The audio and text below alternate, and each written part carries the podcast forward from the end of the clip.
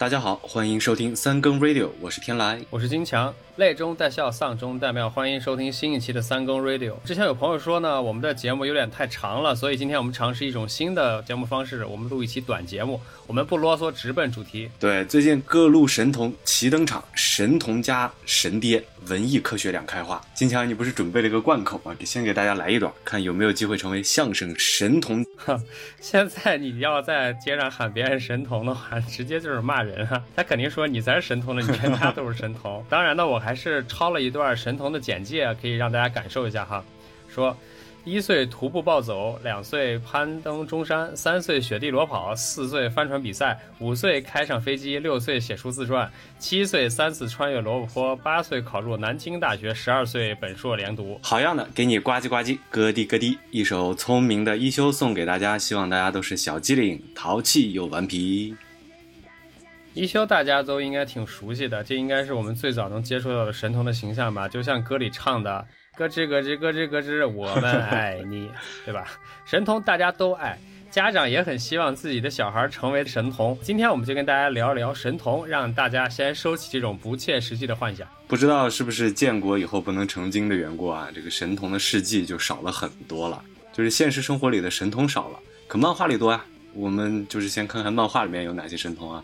一休算一个，对吧？然后国内的神童代表就是海尔兄弟，然后现实里还真的很少见所谓的神童，所以我们就先用漫画人物找找成为神童的必要条件。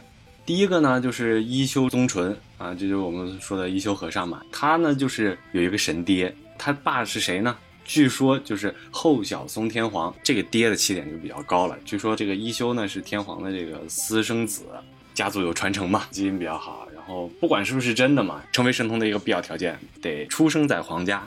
然后第二个呢，国产神童就是海尔兄弟。这个海尔兄弟呢，其实我不能算是真人，他是个 AI，就是个 robot，是智慧老人创造的人，出生在大海深处。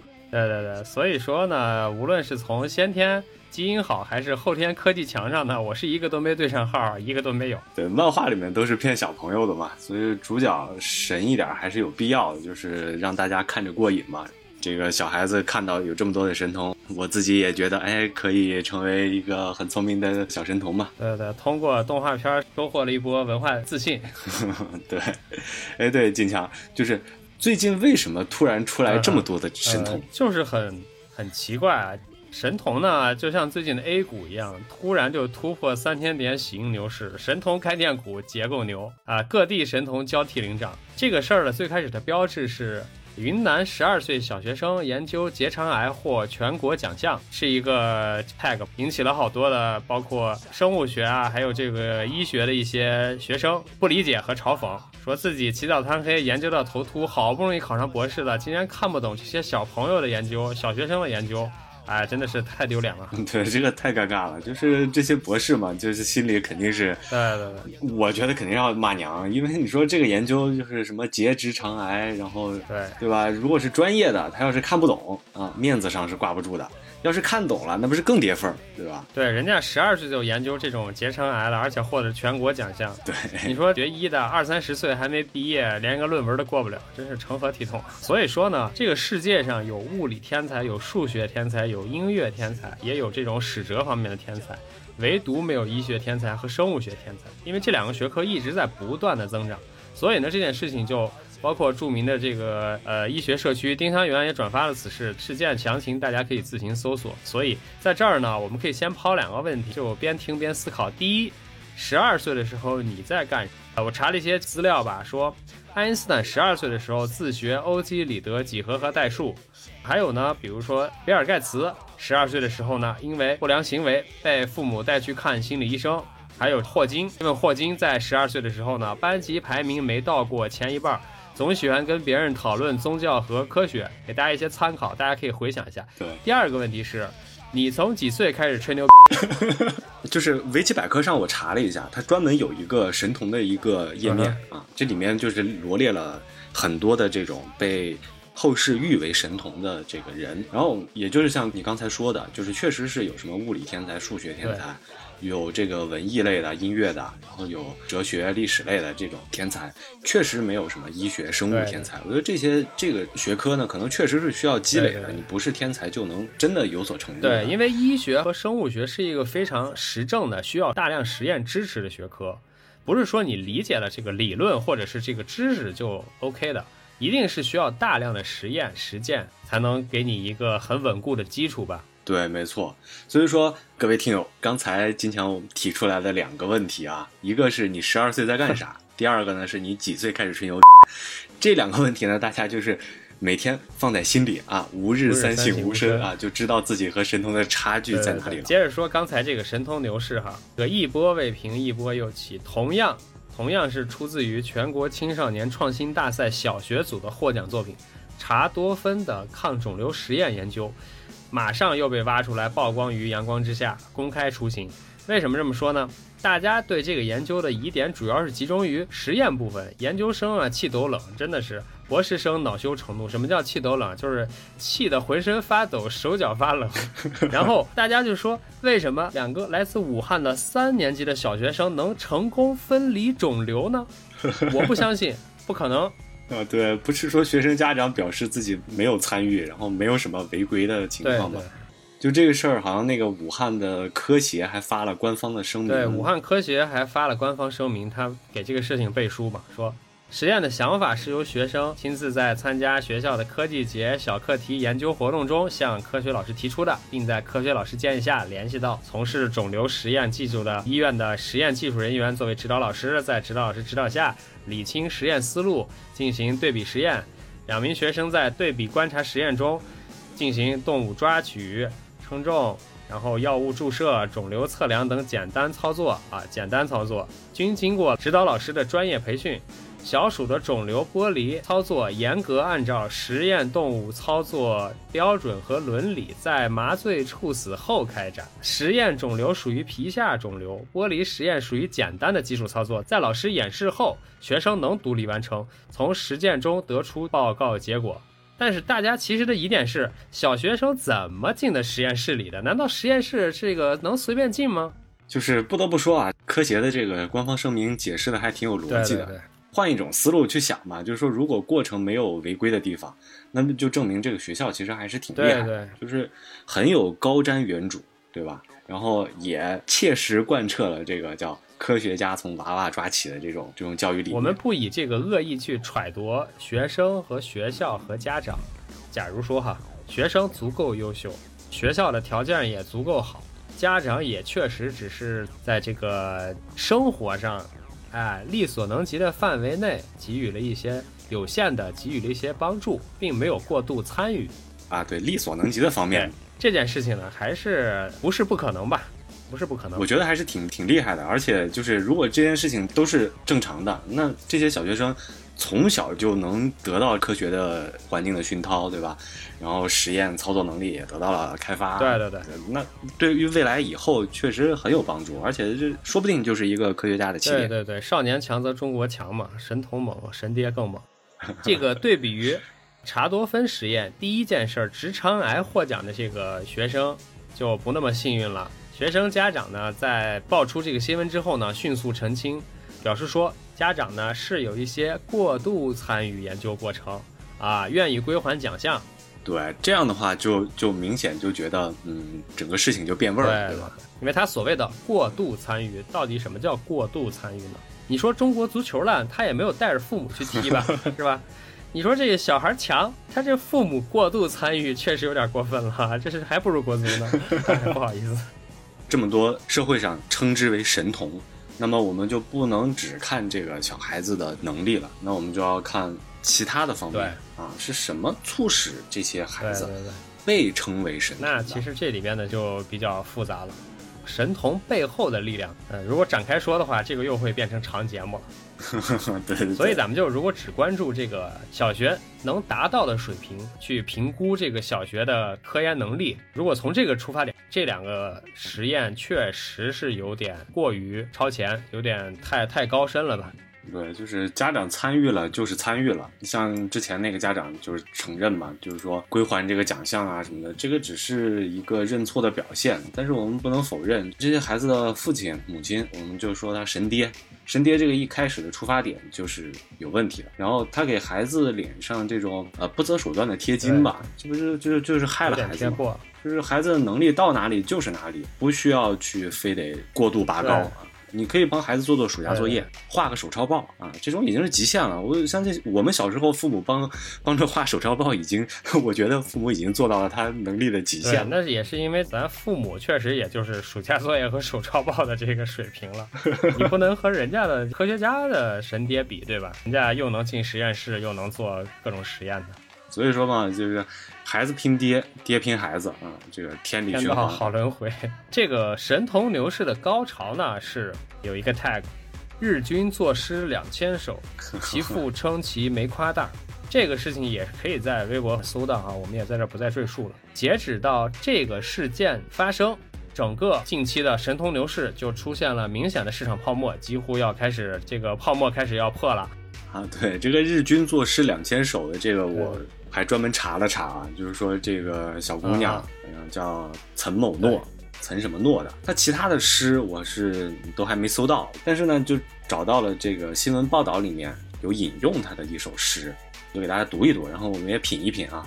这首诗呢，这个题目叫做《中国国际新闻杂志学生记者啊岑某诺的抗议新诗歌情》啊。这这这个题目我们就说长了点儿，长了点儿啊，对，长了点儿，长了点儿。他诗是这么写的：我们樟树村也有一群人，不畏艰和辛，不畏大风神，疫情挺身出，该当中国魂。这个，嗯，怎么缺一句呢？不对呀，三行呀。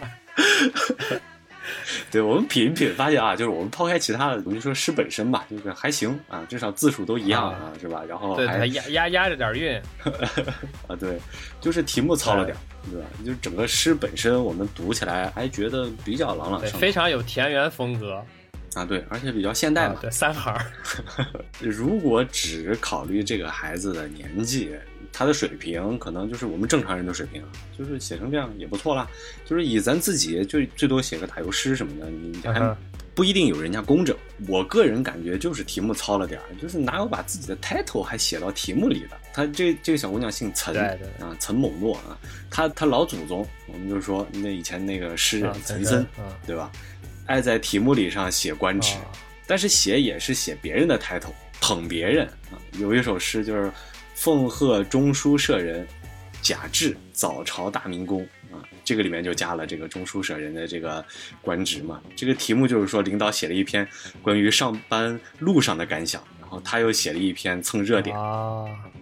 捧一下，吹一下彩虹屁，这个领导上班都能利用碎片化的时间来思考。对 对对，扯远了，扯远了，我们收收回来啊。OK，关于他这个宣传呢，我觉得有一个点很奇怪哈，就是他这个日均作诗两千首，因为当时在这个小冰微软的这个 AI，对，当年有一段对对，作诗嘛，然后大家就逗他说一一天做多少诗，这是一个 AI 作诗的指标啊。AI 是模仿人在作诗，然后今天呢，真人又开始追赶 AI，我就不知道这俩到底是哪个哪个先哪个后，哪个是鸡 哪个是蛋，两个人互相这么追，真的是有点有点迷惑哈。而且这个日均作诗两千首，以我做广告的经验的话。就是夸大宣传嘛，对吧？然后还有一个就是属于标题党，营销的意味比较多。我们再看这个岑某诺他自己的这些呃报道也好，然后介绍也好，他有一个自己。非常长的一个成就的列表，什么什么什么获奖，什么什么创始人，什么什么 什么品牌的呃 CEO 创始人什么的，再把这个孩子当做一个品牌，当做一个产品再去宣传啊。当然，我们就是看报道发现，他父母，尤其他爸啊，可能并没有说是想把这个孩子真的要去怎么样去宣传一下，但是后好像最开始虽然出发点不是这个，但是随着这个孩子的。事迹骑虎难下了，对，骑虎难下，然后就不得不就是只能顺着这条路往下走。这孩子最后就变成了一个被营销的这个主题。关于他的这些头衔呢，其实说实话，只要是明白人一看都是编的，没有那么多的乱七八糟的这些呃所谓的头衔。而且他自己什么中国国际新闻杂志学生记者，这可能就是他现在最大的一个头衔，最真的一个头衔了，就是一个学生记者。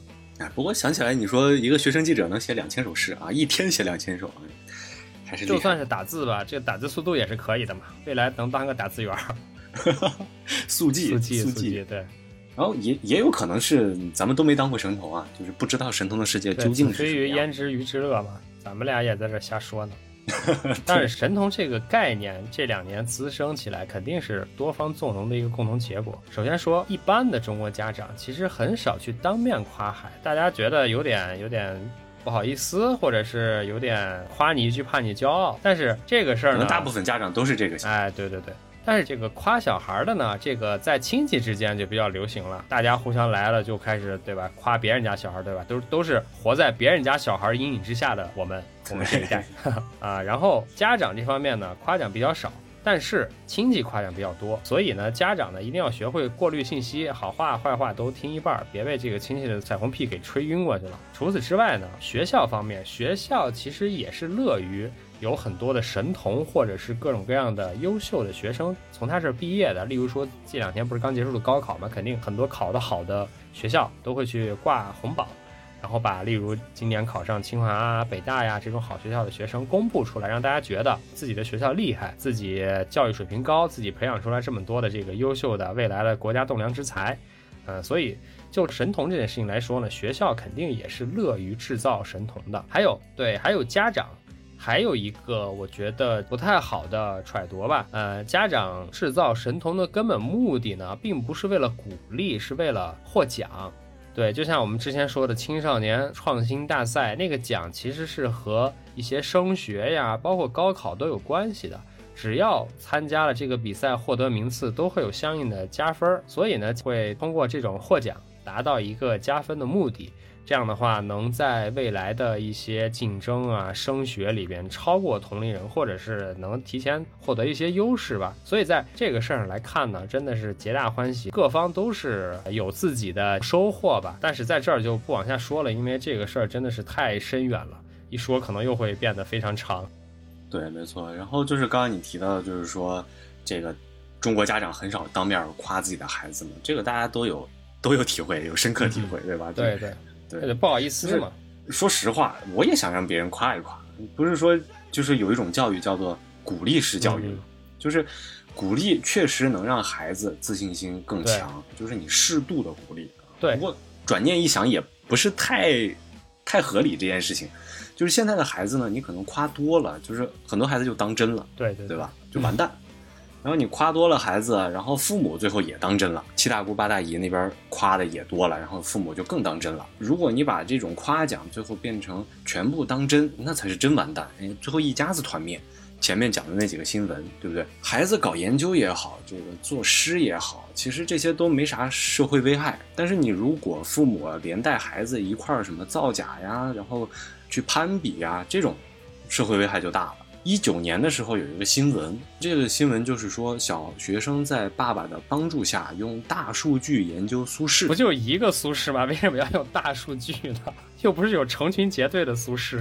这个反正我觉得挺行的啊。这个大数据我们现在都没那都还没搞清楚呢。对，那要要像这种思路的话，就更多了。大数据研究苏轼，用这个什么算法研究李白，用这个 Python 研究杜甫。哎，用这个，你你说这有有什么意思吗？这这种东西它有什么意义吗？对，吗？这这个孩子的研究就变成了父母炫技的战场。他那个小学生的这个爸爸呢，肯定是大数据领域他是有一定的这个积累或者有一定的知识，然后才能帮孩子去做这个事情。对我们仔细想，其实像这种研究啊什么的，确实或者是最后出现的这种结果，都是有一定合理性的。如果是让一个大人，比如说他是研究大数据的，你让一个大人去用大数据研究苏轼，可能这个研究没真没什么意义。只有灌在一个小孩子的身上，他没没有商业价值。对，只有灌在小孩子的身上，以小孩子的身份去去做这些研究，可能吸引到的关注度会更多，而且还显得稍微合理一些吧。确实就是一个没啥用的研究，只有小孩能干得出。啊，对，那这么解释说，这么这么说就通了。现在可能这些神童的父母还是不愿意承认自己教育出了问题，而且大多数的或者说是很多的父母呢，都有一个非常粗浅的逻辑，就是说，因为自己不够优秀，小孩一定要要优秀，对吧？这个就有点有点前后矛盾了，因为自己没有，所以小孩必须得有。对，不讲道理，这个 对，就是真的不讲道理。所以呢，有手段的父母，像刚才说的这种大数据父母，是这个研究员父母，就开始 靠技术、靠科研，嗯，拼娃。有钱的父母呢，自然就通过钱财，对吧，给这个小孩提供更好的呃物质条件。或普通的父母呢，能通过什么办法呢？就是打骂呗，这是一种狼性、狼式教育，狼性父母是吧？华为。还有一种就是苦口婆心的嘛，苦心相劝的父母。总之就是各种期盼，各种寄予厚望吧。谁都希望自己的小孩能成才，能有出息。但是，父母自己为什么不能向上管理，想想自己的父母，也就是小孩的爷爷奶奶，对吧？自己呢去问一下爷爷奶奶，为什么自己就能变成现在这样，生活成现在这种情况呢？所以说，鼓励小孩要努力，要进取，要上进。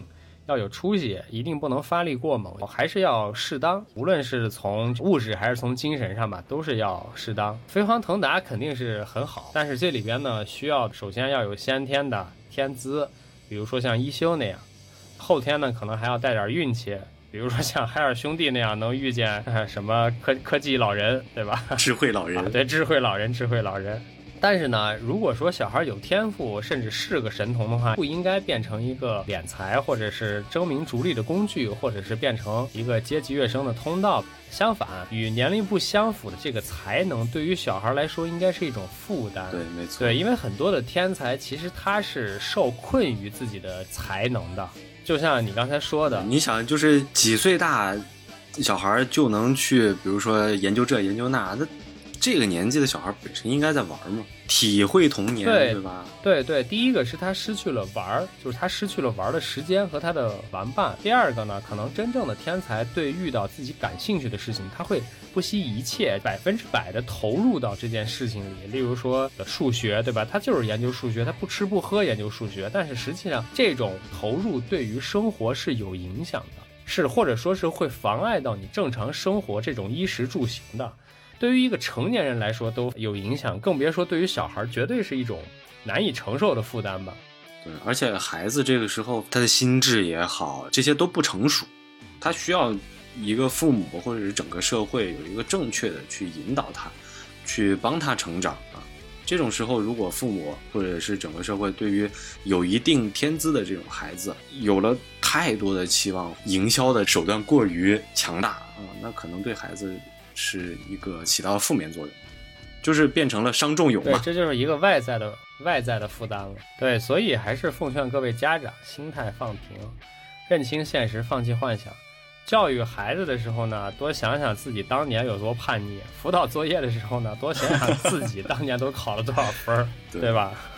好了，这一期我们的节目就到这里结束。最后，我们送上一首小诗给大家啊：慈母手中剑。游子身上披，霍君家无尽，刀刀出暴击。三更 radio，下期不见不散。下期再会，拜拜，拜拜。